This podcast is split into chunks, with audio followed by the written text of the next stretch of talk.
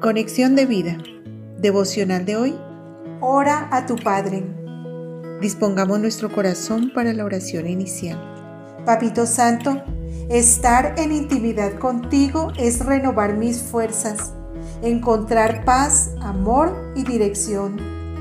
Gracias por revelarte como mi Padre, aquel en el que puedo confiar y esperar seguro.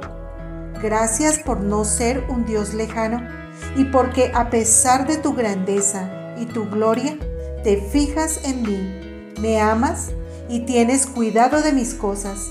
Te alabo y te bendigo en el poderoso nombre de Cristo Jesús.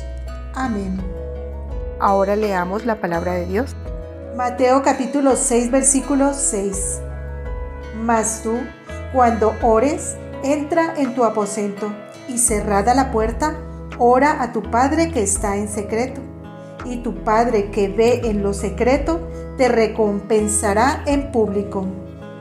La reflexión de hoy nos dice, Orar cuando todo está bien es lo más sensato que podemos hacer.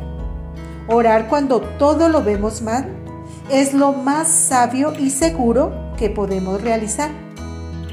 La oración es en muchas ocasiones la manera más eficiente y poderosa con la que podemos intervenir en una situación, ayudar a otra persona, solucionar un problema o sencillamente controlar nuestros pensamientos y emociones.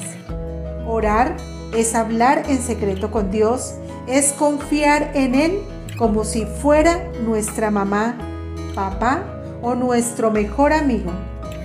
De hecho, Él es nuestro papito celestial, es la persona a la que podemos acudir, no solamente con la esperanza de que escuche nuestras intimidades, sino también de encontrar una pronta y sabia ayuda, respuesta, consejo y todo aquello de lo que tengamos necesidad.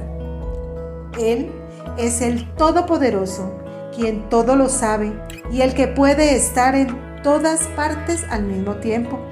No lo limita el tiempo o el espacio, pues muchas veces quienes lo limitamos somos nosotros, por nuestra falta de fe. Orar con fe es la clave para ver el obrar de Dios. La fe es precisamente confiar en lo que aún no vemos y estar seguros de lo que esperamos. Hebreos 11.1 La fe en Dios es esperar en su voluntad. Dice su palabra que si pedimos alguna cosa conforme a su voluntad, podemos estar seguros de que tendremos aquello que hemos pedido. Primera de Juan 5, 14 al 15.